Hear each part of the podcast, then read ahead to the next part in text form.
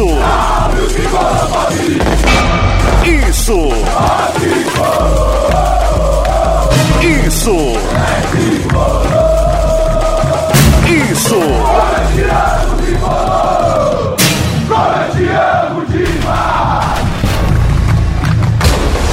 Isso é. Isso é São Paulo.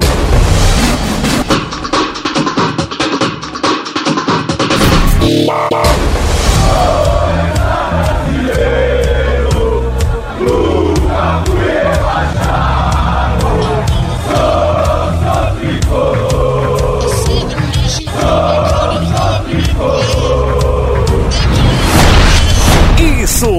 São Paulo.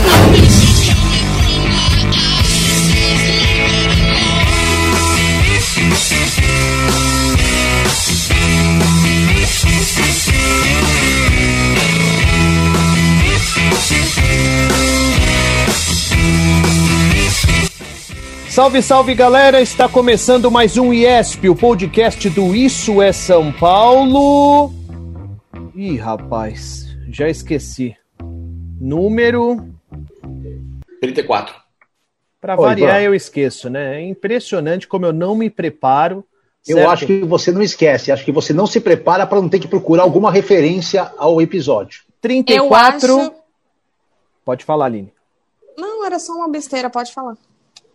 Quer dizer, você ia falar uma besteira, você ficou Maior que em a sua. silêncio. Não, eu ia falar que eu acho que você tá. Você não lembrou porque você tá muito atarefado ultimamente. 34 remete a. Ah, Não faço a menor ideia. é, Bom, enfim. pesquisa. Mas vamos lá. Está começando o IESP, o podcast do Isso é São Paulo. Você nos encontra no Spotify, no Deezer, Apple Music e no Castbox, além das nossas redes sociais, arroba IESP Oficial. Além de se inscrever no nosso canal no YouTube, Isso é São Paulo, aceitar as notificações e compartilhar nos grupinhos de WhatsApp, tá certo? Inscreva-se no canal.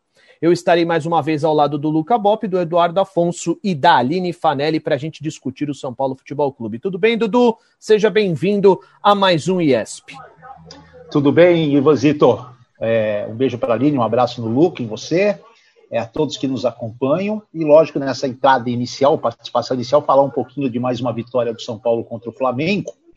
E como nós estamos gravando no dia seguinte ao jogo, eu hoje acompanhei muita gente, né, muitos colegas falando, né? E ficou tudo tão focado no erro do Hugo, parecendo que o São Paulo só venceu devido ao erro do Hugo, e lógico que o erro do Hugo ele contribui muito para a vitória do São Paulo.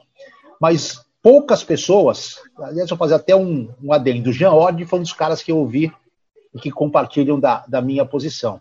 Mas pouquíssimas pessoas, raríssimos jornalistas, é, conseguiram enxergar que aos 42 minutos de um jogo mata-mata, 42 do segundo tempo de um jogo mata-mata, de um torneio importante contra um time gigante fora da sua casa, o São Paulo provocou o erro do Hugo ao marcar a saída de bola. Sendo que talvez qualquer outro time já estivesse com um a um no placar, acomodado no seu campo de defesa, achando muito bom o resultado de empate um a um, com a chance de decidir em casa a classificação na, na partida da volta. E o São Paulo não, foi lá apertar, e aí esse aperto provocou o erro do Hugo e o segundo gol do Brenner. Então a gente muitas vezes fala aqui sobre coisas erradas do São Paulo, e tivemos muitas ontem no jogo contra o Flamengo. O próprio Diniz admitiu, né? Uma das, dificilmente o Diniz admite, mas ele admitiu até numa pergunta sua, Ivan. Mas ontem a gente não está falando sobre um mérito, que foi o São Paulo aos 42 minutos, ao invés de colocar a bunda na defesa e sair satisfeito com a um, foi apertar uma saída de bola do gigante Flamengo no Maracanã e com esse aperto conseguiu fazer o gol da vitória. Então acho isso muito mérito, é, acho muito errado se jogar a culpa da derrota do Flamengo só numa falha do Hugo. Acho que tem mérito também do São Paulo na sua vitória contra o Flamengo. Muito legal. Bom, é claro que nós vamos discutir bastante a respeito dessa vitória importante do São Paulo, 2 a 1 para cima do Flamengo pela Copa do Brasil. O São Paulo agora tem vantagem no jogo da volta na próxima quarta-feira no estádio do Morumbi. E aí, Aline Fanelli, seja bem-vinda ao IESP. Você gostou da participação tricolor? O desempenho foi satisfatório para você? Oi, Ivan. É, um abraço para você, para o Edu, também para o Luca. Eu acho muito importante isso que o Edu destacou. É, e que realmente, logo depois do jogo, a gente não para para pensar. Porque como o time errou demais naquela saída de bola, né? especialmente o Bruno Alves, ele foi muito mal ontem. Acho que não me lembro dele ter feito uma partida tão ruim quanto ele fez nessa quarta-feira contra o Flamengo. E aí você acaba focando no que o São Paulo teve de erro. E eu achei muito legal. O, Renato Rodrigues, da ESPN, ele fez o desenho dessa pressão que o São Paulo fez quase no fim do jogo. E eu achei muito interessante entender não só, primeiro, que o São Paulo estava para cima pressionando o adversário, mas também a maneira como o São Paulo pressionou o adversário. Quem tiver curiosidade, acredito que está no perfil dele, eu recebi pelo WhatsApp, porque ele mostra que a pressão não é uma pressão feita de qualquer jeito. A pressão do São Paulo para tentar impedir os passes na saída de bola do adversário. Ela é uma pressão trabalhada e treinada e que tem uma ideia muito clara. Então, achei esse ponto bastante interessante. E eu queria destacar, obviamente, os desempenhos de Gabriel Sara e também de Brenner. O Sara, extremamente inteligente, tem uma visão de jogo como poucos para aquele passe do Brenner. E o Brenner, que a gente vinha falando né, aqui no podcast, ah, será que vai ser só uma fase? Tudo leva a, leva a crer que não é só uma fase, né? O Brenner está realmente se encontrando, se encontrando com o time, conseguindo marcar gols, muito esperto, muito inteligente, e com isso o São Paulo vai conseguindo se dar bem. Tem essa vantagem que eu não acredito que deve ser levada em consideração, porque vai ser um confronto muito difícil. É, não vai ter favorito, vai ser um confronto muito equilibrado. São Paulo vai jogar em casa e com a vantagem do empate, sim, mas aí na hora que a bola rola, é, a gente sabe que, que tudo pode mudar. Muito bem. Luca Bop, eu quero saber o seguinte: quantas vezes você pensou em quebrar a televisão quando você viu São Paulo naquela saída de bola se expondo bastante? Que eu tenho certeza que você deve ter ficado pé da vida com aqueles com aqueles momentos em que o São Paulo quase entregou, colocou tudo a perder. Seja bem-vindo, irmãozinho. Obrigado, Ivan, Edu, Aline, prazer estar com vocês de novo. Ah, eu perdi a conta de quantas vezes eu quis quebrar a televisão, porque eu perdi a conta de quantas vezes o São Paulo errou esse passe, né? O São Paulo foi muito impreciso na saída de bola. Acho que foi o jogo em que o São Paulo foi mais impreciso. E eu acho que o mata-mata, por ter essa característica de pô, um erro é fatal, um erro pode definir o confronto, acho que o São Paulo ontem brincou com a sorte, teve mais sorte do que juízo. São Paulo é, poderia ter tomado três, quatro gols no primeiro tempo por erros que ele próprio provocou. Eu acho que esse time às vezes acaba confundindo coragem com inconsequência. É uma linha muito tênue entre ser corajoso e ser irresponsável e ser inconsequente. É, mas eu queria falar, River, que assim, embora eu tenha quase quebrado a televisão muitas vezes, eu gostei muito do jogo do São Paulo ontem. Eu acho também, eu concordo com o Edu, acho que a análise geral está sendo injusta com o São Paulo. Acho que se fosse. O São Paulo ganhou, em 10 dias ganhou duas vezes do Flamengo, meteu seis gols lá. Aleluia! Aleluia! Segue, irmão. É, não, mas é, pô, assim. É, tá todo mundo falando, ah, não, o Flamengo ainda é favorito. O que, que leva aqui que o Flamengo é favorito? Não ganha grava, o, grava o comentário e coloca num quadro.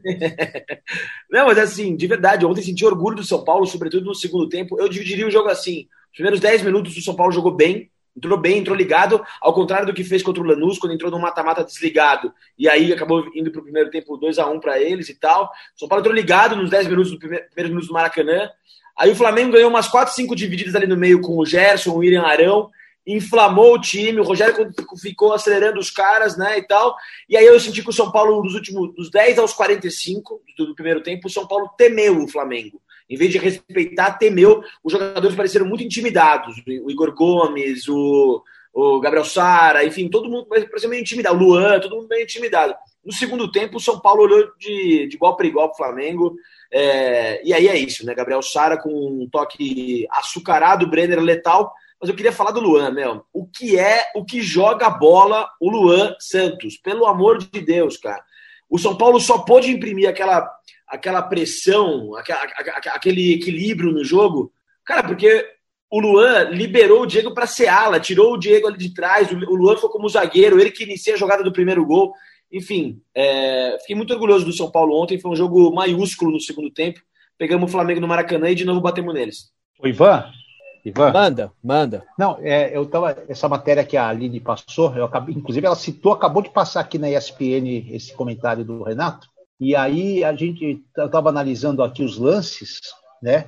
O São Paulo errou muito mesmo ontem a saída de jogo, mas é, dos erros que teve, eu acho que eles foram mais individuais, como por exemplo o Igor Gomes tropeçar na bola, o Bruno Alves não dominar uma bola que vai no pé dele, que ele, tipo assim, do que erros de formatação tática ali, do, do erro da aplicação tática. Não.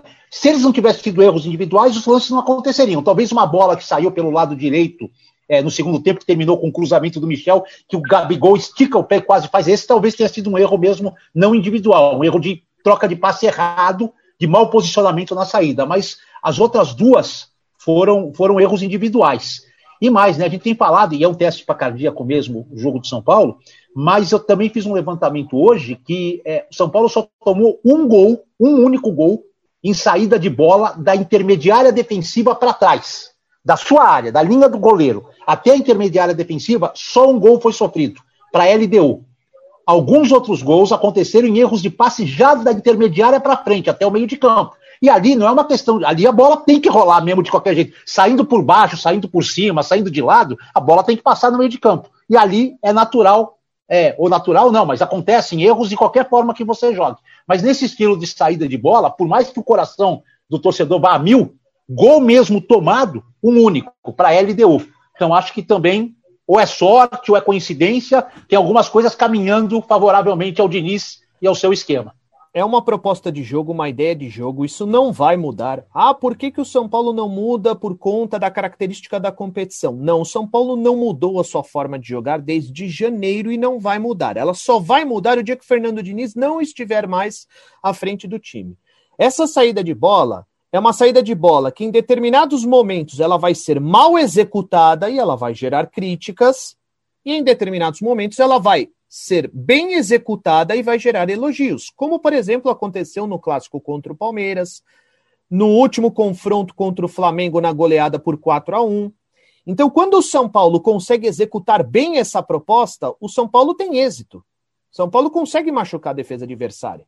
Se você reparar no primeiro gol do São Paulo, o time sai tocando, a bola chega no Luan, um passe vertical para o Juan Fran, Juan Fran, Sara, Sara, Brenner, Brenner, rede.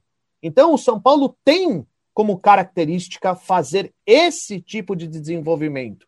Às vezes vai ser bem executada, repito, às vezes vai ser mal executada. Mas eu acho ainda, também concordo com alguns, que em determinados momentos o São Paulo se expõe bastante. E pela característica da competição, é necessário que você tenha um pouquinho mais de cautela. E outra coisa, com relação a alguns valores individuais, foi destacado o Luan com razão, justo. Vocês também destacaram o Gabriel Sara. Esse é um, um atleta, para mim, fundamental para o time do São Paulo. Um cara que, que realmente faz muita diferença. E eu gostaria de destacar o Daniel Alves.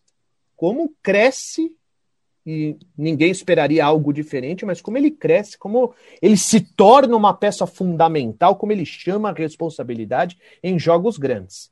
Ele foi bem no clássico contra o Palmeiras, ele foi bem na goleada por 4 a 1 e ontem ele foi fundamental novamente, porque parar o Flamengo fundamentalmente é você incomodar o Gerson. E como ele incomoda o Gerson? Como o Gerson, com toda a sua vitalidade, tem dificuldade para jogar contra o veterano.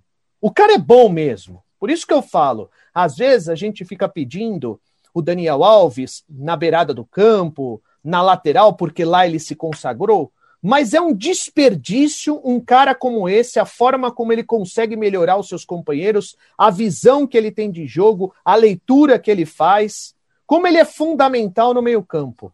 Enfim, acho que o São Paulo não teve um desempenho extremamente satisfatório, mas, mas acho que foi razoável, até porque o Flamengo, mesmo em uma fase, é uma equipe muito forte individualmente. Pois não. Eu só queria levantar um aspecto do, dessa questão dos muitos erros da saída de bola do São Paulo que eu acho que contribuíram, que é o fato de que o Rogério Ceni não teve tempo para trabalhar a equipe do Flamengo. E ele sabe que a defesa do São Paulo, ela se expõe porque ela tem essa saída de jogo. E a partir do momento que você coloca um time bastante veloz, você coloca Michael, Gabigol, Bruno Henrique, Vitinho, são jogadores inteligentes, que em uma roubada de bola eles conseguem fazer lances e criar oportunidades claras de gol como realmente aconteceu na partida de ontem. Então, acho que o Rogério, com um dia de trabalho, taticamente não tinha muito o que fazer nessa equipe do Flamengo ainda, além de uma conversa, um primeiro treino muito intenso, e explorou justamente essa característica da saída de bola do São Paulo. Então, eu acho que até os erros eles aconteceram mais porque foi também uma estratégia muito grande do Flamengo, uma estratégia que foi insistente. Então, o São Paulo exposto ainda mais e com jogadores errando uma vez, errando outra, dando aquela balançada por causa dos erros. Mas eu acho que, que essa ideia de jogo do Rogério, de jogar para os jogadores rápidos, inteligentes que ele tem no ataque, também influenciou. É, e eu queria também falar a respeito de alguns valores individuais mais jovens, né? Porque o Lucão hoje no Twitter chamou a atenção do, do Luan e, e agora também expôs aqui no podcast, e vocês já falaram do Sara e o Brenner dispensa comentários, e eu acho que é fundamental o trabalho desenvolvido pelo Fernando Diniz. Porque no atual contexto do São Paulo, São Paulo tem sido uma máquina de triturar profissionais. É, esses atletas mais jovens conseguirem se desenvolver é algo muito complicado, muito difícil e eles estão conseguindo. São Paulo hoje talvez é, seja uma equipe extremamente competitiva por conta dos mais jovens também, pelo que eles vêm realizando. E, e, e, conseguir se desenvolver nesse contexto é muito difícil e eles têm tido um respaldo muito importante do comandante. Isso tem que ser preservado porque muitos foram parar no Portimonense emprestados.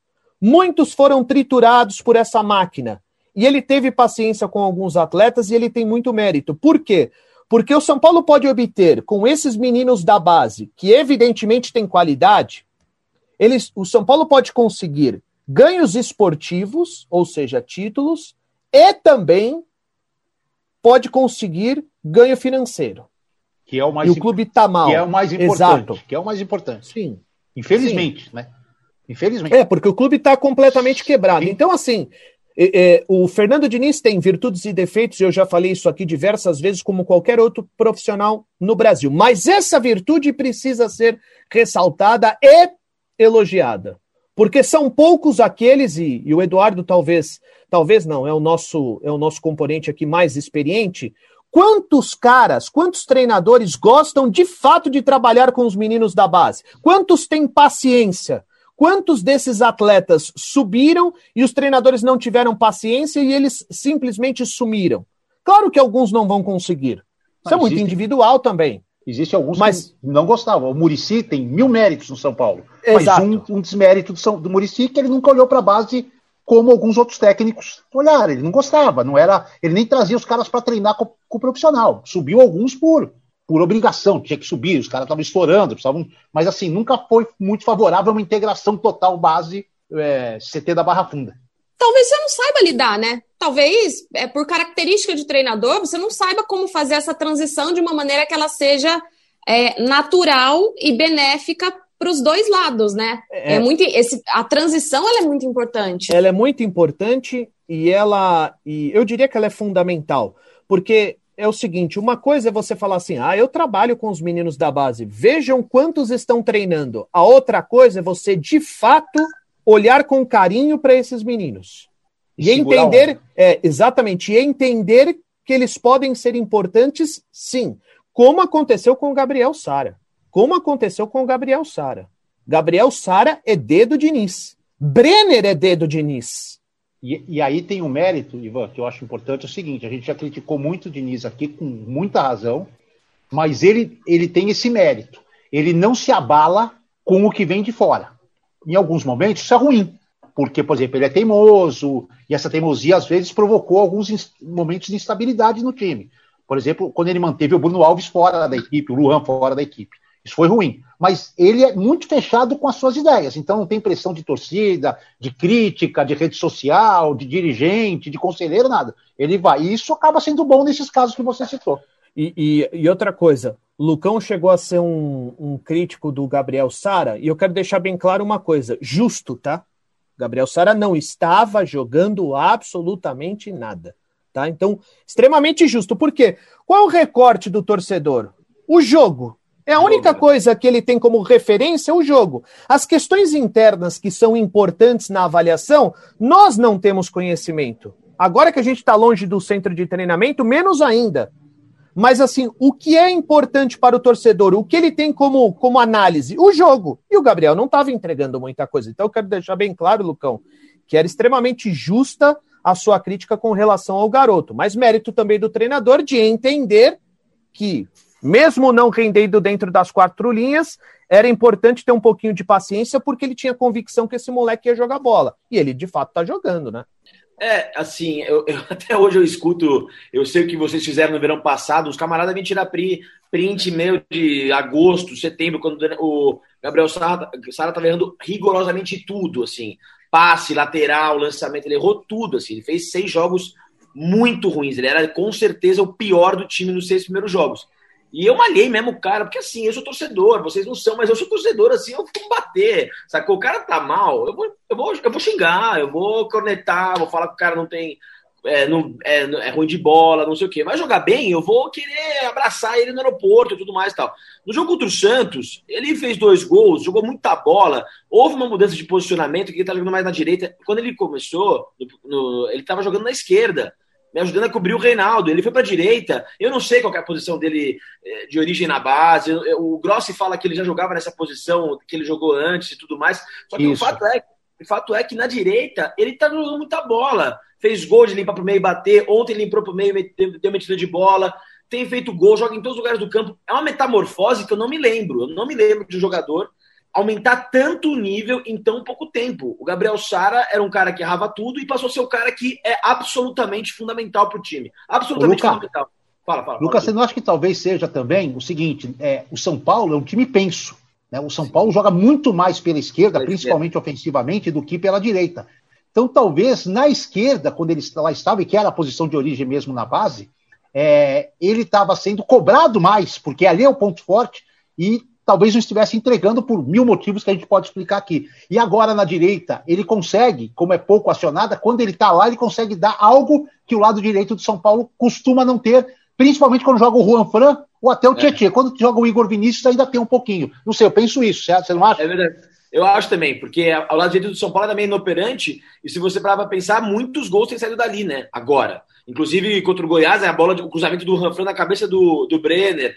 É, ontem, o lance do primeiro gol, saiu da direita, enfim. Acho que o Sara deu essa opção também com aqueles pontas com o pé invertido, assim, que a gente fazia, né? Desde o Brenner a gente não tinha. Ele é o melhor jogador que jogou na região ali desde que o Brenner saiu. E assim, virou o melhor jogador de São Paulo, acho. Acho que é o jogador mais constante, o jogador mais importante, mais intenso cumpre uma função tática, defensiva, ofensiva, é um cara que tem coragem de jogar verticalmente. Pô, contra o Goiás, ele deu uma, acho que mais de 10 lançamentos para tentar achar atrás da zaga do Goiás. Uma jogada treinada, evidentemente treinada. É um cara que tá com confiança. E é isso, cara. Eu, hoje eu sairia na rua com eu amo o Gabriel Sara. Assim, eu sou o primeiro cara a querer gostar dos jogadores. O Brenner, a mesma coisa. O Brenner, até a partida contra.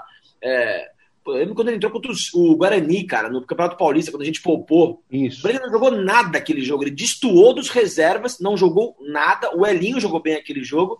E aí ele entrou no jogo contra o Corinthians, e aí é isso, né, cara? Você faz um gol aos 49 do segundo tempo, no maior rival, garantindo a vitória, assim, as coisas acontecem, o, o, misticismo do futebol permite isso, e hoje o Brenner, como a gente falou, é o melhor centroavante desde Luiz Fabiano. Então, duas metamorfoses diante dos nossos olhos. É lindo ver essas supernovas chamadas Gabriel Sara e Brenner. Então, e contra então... o Goiás, o Sara não teve Daniel Alves, certo? O Sara estava muito mais solto. O Sara tá, se apresentava em todo lugar do campo, ele chamava a responsabilidade, ele olhava para todo mundo, ele tinha aquela coisa de tocar e já se apresentar para receber e não tocar para se, livrar, se livrar da bola. Eu achei ele muito solto contra o Goiás e muito bem sem o Daniel Alves. Boa. É, para a gente passar para o próximo tema, porque a gente precisa projetar bastante, Vamos só fechar desse tema. Fala, é, fala, fala. Sobre do... a gente não vai fazer outro podcast até o jogo de quarta, né? Então a gente podia falar o que se o São Paulo deu um passo gigante, não deu, tá tudo 0 a 0 tá, um... Antes, antes, ah. a gente até vai dar, a gente até pode projetar um pouquinho e até palpitar, mas Luca, me dá uma visão aí é, do torcedor, né? O que, que você achou do Rogério Senna assumindo o Flamengo? Cara, eu achei que ele ele pensou nele, não pensou na relação que ele tinha com o São Paulo, ele aceitou enfrentar o São Paulo no primeiro jogo, aceitou vestir uma camisa 01 é, o Rogério, depois de segunda-feira, se tornou pela primeira vez desde que eu nasci um adversário do São Paulo. Acabou, a relação mudou. A ruptura, o que ele fez, eu agradeço profundamente e tal. Mas é adversário, acho que algumas coisas transcendem oportunidade de carreira. O, o futebol não é, uma plataforma de empregos normal como outra qualquer, uma puta de carreira, não é que ele vai virar CEO de uma puta empresa, não, assim, o cara tem 26 anos, 25 anos dedicados a um clube, a uma torcida, falou que ia jogar cinzas no Morumbi, é uma relação absolutamente transcendental. São 18 milhões de pessoas que têm ele como um, o maior ídolo, um puta espelho e tal. Não tinha nada certo que ele viria para São Paulo? Não tinha. Nenhum dos caras cravou, nem o Casares nem o Natal, que ele viria para São Paulo em fevereiro mas havia quase, tinha uma narrativa que falava tudo leva a crer que ele será e tudo mais. Assim, acho que poderia ter sido uma condução diferente e mais do que isso, espero uma semana não enfrenta o São Paulo na Copa do Brasil, sabe? Acho que daria para evitar alguns tipos de coisa, sabe? Mas eu amo que o futebol, ele é, ele é um roteiro que não dá ponto sem nó. O São Paulo ganhou mais uma vez do Flamengo com o goleiro deles errando com a bola no pé. Isso é lindo de morrer. Então, sinto muito, Rogério Ceni, você de novo tomou um pau do São Paulo como tem sido desde que você parou de jogar com essa camisa, né? O São Paulo é muito maior que você, cara, é só isso. Eu entendo perfeitamente porque vários amigos estão pensando da mesma maneira. A única coisa é que eu sempre achei que o Rogério Ceni se preparou para ser técnico de futebol, não para ser técnico do São Paulo Futebol Clube. E, e, é, e, e, é, justo, natural. Ele está buscando Sim. dele, enfim. E essa paixão vem do torcedor mesmo. É algo que talvez ele não tenha ideia. Mas enfim, vamos lá. Oi, Gente, Ivan, peraí. Fala, Só fala, nesse assunto, quem tiver interesse em, em, acompanhar nosso debate, que foi muito bom no YouTube do Isso é São Paulo na última terça-feira. Então tá lá, a gente teve a Pri, a gente teve o Sérgio, foi um debate muito legal sobre a saída do Rogério Ceni para o Flamengo. Ótimo, perfeito. É, vamos lá, Eduardo Afonso, vamos passar a régua então no assunto Flamengo, as suas considerações finais, por gentileza. Eu vou dar só a pitadinha, né? E aí não, é, não posso nunca querer me comparar ao Luca, né? Porque é uma, uma visão totalmente diferente, né? Mas eu fico muito à vontade de falar sobre o Rogério para o seu repórter que mais fez jogos dele, que acompanhou a carreira desde o começo até o final, até de técnico e tudo mais. É, o, o, futebol ele é muito diferente mesmo do que as outras profissões, mas ao mesmo tempo, cara, ele é muito de uma única oportunidade. E aí, cara, não dá para esperar o trem passar duas vezes no mesmo lugar. E aí até vou citar um exemplo. Né? Hoje eu conversei com o Dodô, para o Dodô falar um pouquinho do Brenner. Porque o Dodô foi um jogador que chegou no São Paulo do Nacional, e na primeira temporada dele, ele chegou bem moleque, ele tinha acabado de subir, e a primeira temporada dele foi horrível. Aí ele foi para o Paraná Clube, não jogou nada no Paraná Clube, voltou e aí fez aquela temporada de 97 de 54 gols em 69 jogos, que é fantástico, é um negócio absurdo. Né? E, e entre as conversas, a gente falou sobre o trem passar. Eu falei, por que, você não saiu para a Europa naquela época? Ele falou, porque o trem passou e eu não peguei o trem. Eu quis ficar mais no São Paulo e aí o trem depois não passou de novo para o time grande. Então, eu acho que é isso. É, respeitando muito a posição do Luca, que eu entendo, eu sou torcedor de um time também, e ficaria, eu fiquei puto quando o Renan, que jogava no meu time, foi assistir um jogo do São Paulo na arquibancada torcendo, e se expôs a isso. Fiquei puto. Tipo assim, foi o primeiro a ligar para o presidente da portuguesa e falar: o Renan não pode jogar mais na portuguesa. Não pode. Ele tem todo o direito de torcer para São Paulo, mas não se expor numa matéria, é, é, numa arquibancada. Vai lá, torce quietinho e volta para casa, até ele parar de jogar. É a mesma coisa que o Luca está sentindo. Então eu entendo perfeitamente, mas acho, vendo pelo esse lado jornalista, racional, que o trem passa uma vez só. Muito bem. Vamos lá, sobre o Flamengo. Aline Fanelli, o que é que você pensa sobre o jogo da volta? Claro que a gente vai projetar muito mais no começo da próxima semana, tem live, tem tudo mais. Mas enfim, o que, que você acha aí? O tamanho da vantagem do São Paulo para o segundo confronto? No interior a gente fala que cavalo arriado passa uma vez só. É jeca. É... Ah, que jeca, que respeita a minha história. é... tem, tem uma vantagem? Tem-se uma vantagem de um empate. Mas eu acho que não pode pensar nela quando entrar em campo. Porque tomou um gol ali e acabou. Um, um minuto de bobeira acabou. Então tem que manter a concentração Mas não sei se a gente se, se a gente já tem alguma informação se o Tietchan volta ou não volta. Será que ele vai ter condição? Há uma possibilidade, depende do teste de segunda-feira que vai ser feito no elenco na volta de Fortaleza. Se nesse teste não acusar, ele já fica à disposição. O problema é que o cara tá parado 10 dias, é. né? Só fazendo manutenção em casa. É, é existe a possibilidade e, e, outra, dependendo de como a doença o atingiu, né? Me parece que ele não teve sintomas, não sei também se perdeu massa, né? É, como é que isso funciona, como que poderia prejudicar ele nesses primeiros dias de retorno, então talvez até, mesmo que ele esteja à disposição, o Diniz pode pensar em continuar com o que ele vem utilizando agora. Mas, Ivan, é, acho que é isso. São Paulo tem condições de se classificar, mas acredito que é um duelo ainda muito aberto, muito cheio de possibilidades, principalmente pelo que a gente viu no Maracanã. As duas equipes têm qualidade, as duas equipes têm condições. O Rogério já vai estar com um pouquinho de mais de treinamento nessa equipe do Flamengo. Talvez a gente enxergue um pouco mais da cara dele nesse duelo. E não dá para apontar favorito, não. Acho que vai ser equilibrado, independentemente dessa vantagem do empate do São Paulo. E aí, Luca? Eu acho que o São Paulo obrigatoriamente tem que jogar numa, na mesma rotação que entrou no Maracanã, que jogou aquele jogo no Maracanã, que jogou no Palestra, que jogou no, no Beira Rio, enfim, o São Paulo tem que entrar numa rotação alta. Se entrar numa rotação baixa, pode tomar um, dois, quando viu já tá, enfim, tendo que correr atrás do placar. É, se o São Paulo jogar concentrado, como jogou no segundo tempo ontem, neutralizando o Flamengo. São Paulo neutralizou o Flamengo no segundo tempo.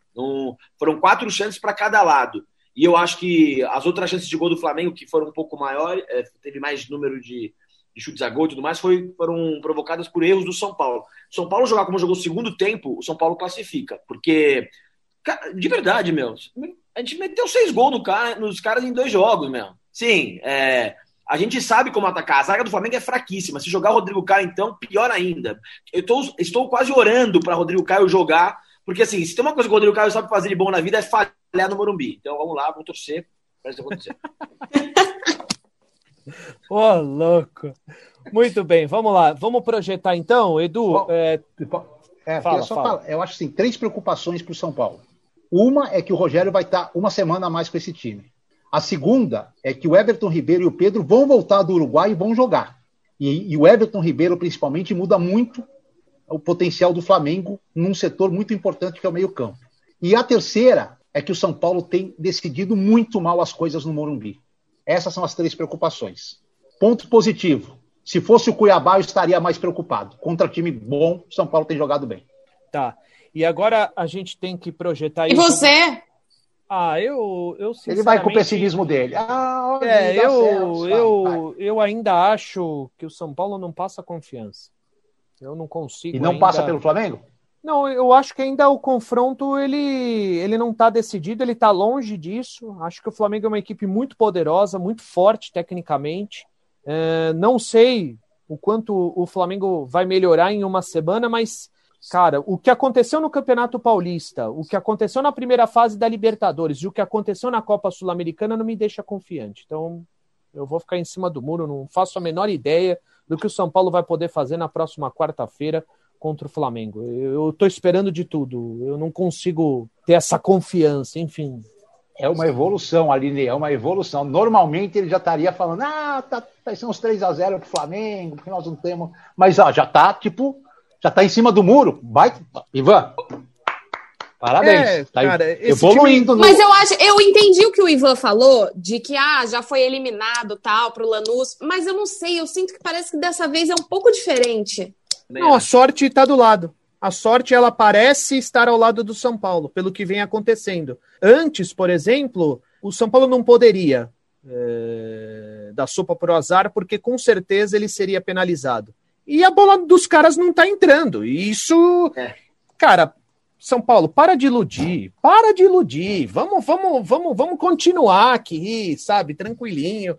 Porque assim, você se ilude, você se ilude, no final das contas não acontece nada. Vamos passar para o próximo tema, vai. Fortaleza. Eu não sei se o, mas eu não sei se o meu comentário cortou. Acho que deu um problema aqui na minha conexão. Eu ia falar que eu não sei, mas Diferentemente das outras eliminações, eu sinto que agora tem alguma coisa de diferente.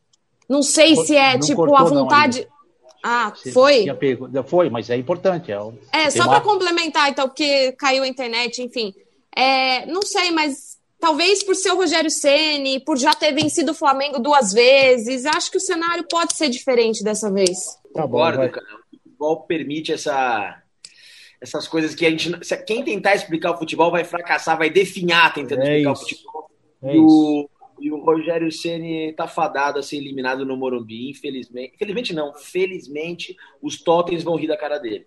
É, eu eu, é que, na verdade, eu busco explicações de uma maneira muito racional, né? Então, talvez os deuses do futebol estejam conspirando a favor e eu não consigo controlar essas coisas, então eu não consigo. É, Você não lá. é um deus do futebol? Não, eu sou um deus grego, é diferente. Ao contrário, mas é. Tudo bem, Ivan. Toca. Você é a inspiração do cavalo de Troia, né, Ivan? Fala sério. Você é a inspiração do, do cavalo. Muito bem, momento pataquada à parte. Vamos ao jogo contra o Fortaleza. O Diniz já avisou que não vai poupar atletas, ou pelo menos essa é a tendência, não poupar jogadores. É uma característica do trabalho dele, né? Não poupar. Então vamos lá, Eduardo Afonso, o que é que você projeta? É, sobre o jogo eu não tenho nem muito o que projetar. Eu acho que para São Paulo tem que ganhar. Tem que ir lá e ganhar. O Fortaleza já vinha numa pequena queda com o Rogério e acho que agora vai sentir a falta do Rogério, da liderança tudo mais, e não sei se o Chamusca vai ter tempo de, de conquistar aí essa confiança rapidamente, né? Perdeu no meio de semana para o Bahia numa, numa, numa, partida antecipada, o Wellington Paulista estava desgastado, voltou a ter chance, enfim, tem, mas o São Paulo está pensando em título, em aproveitamento, tem que ir lá e ganhar. Minha dúvida é quem vai ser o substituto do Luan. E aí o elenco do São Paulo não se mostra preparado para essa vaga, né? Porque é, o, o, o Tietchan está fora, que era o volante principal do São Paulo antes da mudança. O Hudson não está mais, seria hoje uma opção boa para essa posição, não está, na minha opinião. O Jusilei também não. Então não tem primeiro volante no grupo. Não dá para subir o menino da base lá, o Marcos, porque não jogou nunca. Eu optaria, mesmo sem o Arboleda, pelo Léo Nazaga e o Diego Costa à frente, como primeiro volante. É, essa seria a minha opção mais simples, porque o Diego está acostumado com time, porque vem jogando bastante, o Léo e o Diego não teria nenhum problema. O São Paulo até poderia jogar como uma espécie de 3-5-2 em determinado momento do jogo e tudo mais.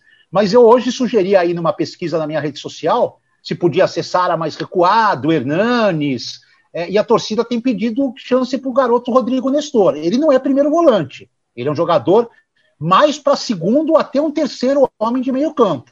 Eu não sei se ele encaixaria, se não seria muita responsabilidade colocá-lo no time logo de cara como titular que primeiro volante mas é o que a torcida, pelo menos a grande maioria, quer. As duas opções que mais pediram aqui na minha pesquisa são Rodrigo Nestor e Léo na zaga com o Diego Costa à frente. Não sei se vocês têm alguma outra possibilidade que possa ser testada pelo nosso professor Diniz. Aline.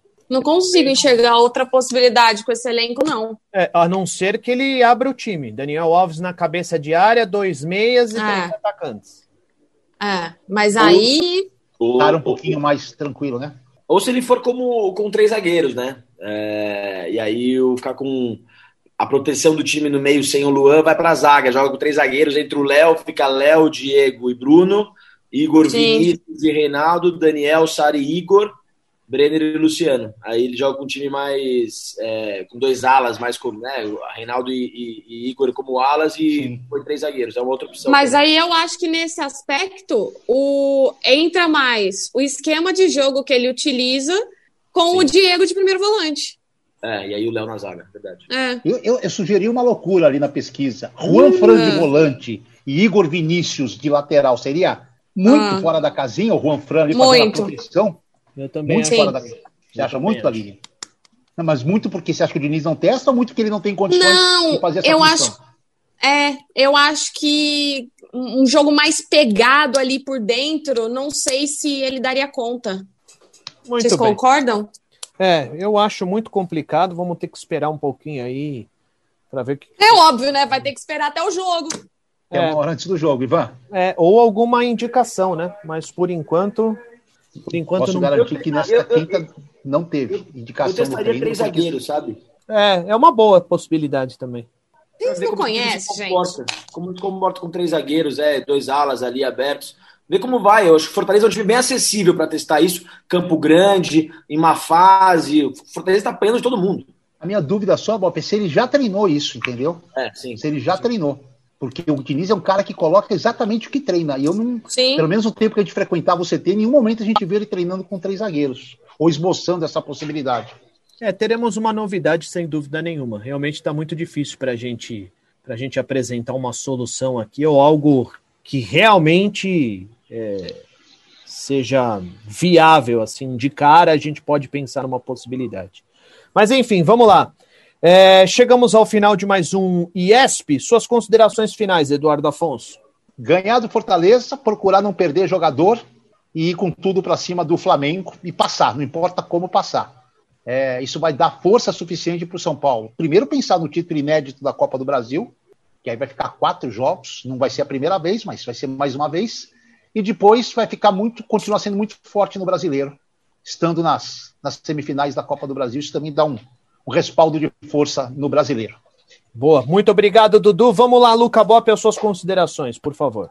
Acho que se o São Paulo jogar para o gasto contra o Fortaleza, como jogou contra o Goiás, ganha, que é importante continuar pontuando, mas acho que toda a concentração do time tem que estar para quarta-feira, porque concordo com o Edu, se o São Paulo derruba o Flamengo com autoridade, o resto do Brasil inteiro, todos os times olham para o São Paulo do tipo, opa, vamos ter que respeitar que os caras estão começando a ganhar tamanho, e aí a gente chega para jogar contra provavelmente o Grêmio. Outra história, Fernando Diniz será o treinador a ganhar a Copa do Brasil pelo São Paulo, informei. Pois é. Se o São Paulo realmente passa do Flamengo, a moral a moral eleva e aí a gente conhece como é um time grande com a moral elevada numa reta final de temporada. Vamos lá, Aline Fanelli. Muito obrigado, Lucão. Vamos lá, Aline. Vamos lá. Uma única dúvida é: final única ou final em dois jogos da Copa do Brasil? Boa pergunta, eu, eu, eu, tô, eu tô em dúvida. A gente já teve essa dúvida no, no na live. O ano passado foram dois jogos, né? É, mas a, a CBF Agora queria mudar. Um mas enfim, aí, né? eu tô te, eu, é isso que eu tô fazendo enquanto vocês estão falando, né? Mas eu não consegui é, agora ainda. Vamos ficar nessa, vamos esperar. Jogo único, vamos... jogo único. Jogo... Então estará três jogos de ser campeão. Já tem, já tem cidade definida ou é na cidade do melhor campanha? Ah, peraí. Acre. Não. Amapá. É, eu acho que é campo neutro. Tá bom. 10 de fevereiro, peraí que eu achei o link. Então, é, acredito que contra o Fortaleza vai ser um teste legal para ver uma possibilidade a mais nesse time do São Paulo, né? Já que a gente, a gente vinha acompanhando há muito tempo o Luan nessa sequência. E aí, concentração, precisa se concentrar no jogo contra o Flamengo na próxima semana e aproveitar, não jogar pelo empate, mas saber aproveitar quando entender o jogo e usar essa vantagem se ela for necessária. Show de bola, tá de bom tamanho. Muito obrigado, Aline Fanelli, Luca Bop e Eduardo Afonso, que fizeram comigo mais um IESP, o podcast do Isso é São Paulo, sempre disponível para você no Spotify, no Deezer, Apple Music no Castbox. Além das nossas redes sociais, você pode nos encontrar nas redes sociais, no Twitter e no Instagram, arroba IESPOficial, além do nosso canal no YouTube, Isso é São Paulo. Inscreva-se no canal, aceite as nossas notificações e compartilhe nos grupinhos de WhatsApp. Até semana que vem, galera. Tchau.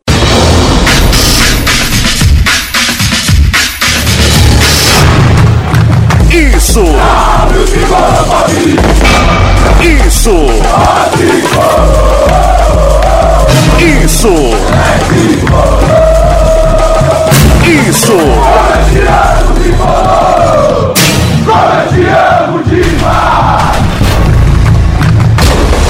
Isso é São Paulo! Isso é São Paulo!